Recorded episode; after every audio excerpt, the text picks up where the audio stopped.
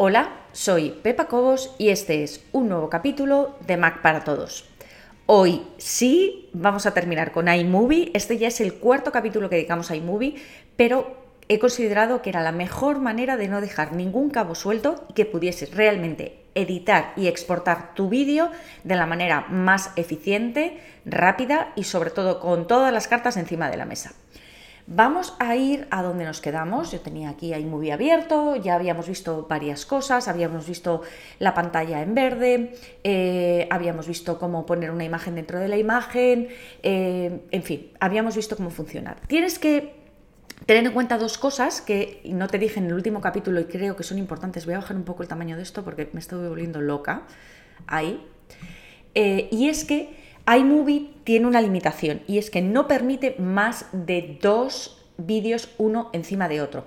¿Por qué quiero decir esto? Quiero decir, tú imagínate que esta tarta fuera mi logo. Entonces yo quiero tener mi logo aquí a la derecha, esto lo hago, imagínate que fuera mi logo pequeñito, aquí a la derecha y eh, bueno, pues perfecto, está aquí mi logo todo el tiempo. Es una imagen en PNG, no molesta, lo que sea. Lo arrastro, yo simplemente como es una imagen estática, tiro de aquí y me voy, ¿vale? Todo, el, todo la longitud de mi vídeo, de manera que todo el rato mi vídeo tenga a la derecha, en la esquina inferior derecha, mi logo.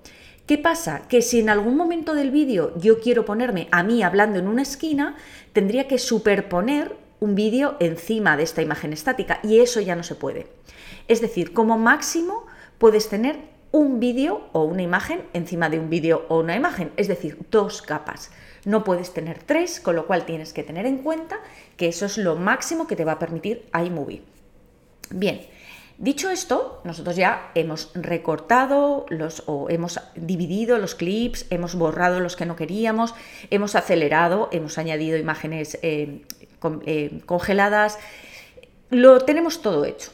¿Qué nos falta? Nos falta al final hacer un vídeo coherente, hacer un vídeo eh, que no tenga nada que chirríe durante el tiempo que dure. Te recuerdo que esto que estás viendo es solo una parte del episodio completo. Los usuarios premium tienen acceso a todo el contenido de todos los episodios. Puedes probar gratis durante dos días sin ningún compromiso y conseguir acceso a todos los capítulos de Mac para Todos. Solamente tienes que entrar en macparatodos.es barra prueba. Recuerda, macparatodos.es barra prueba.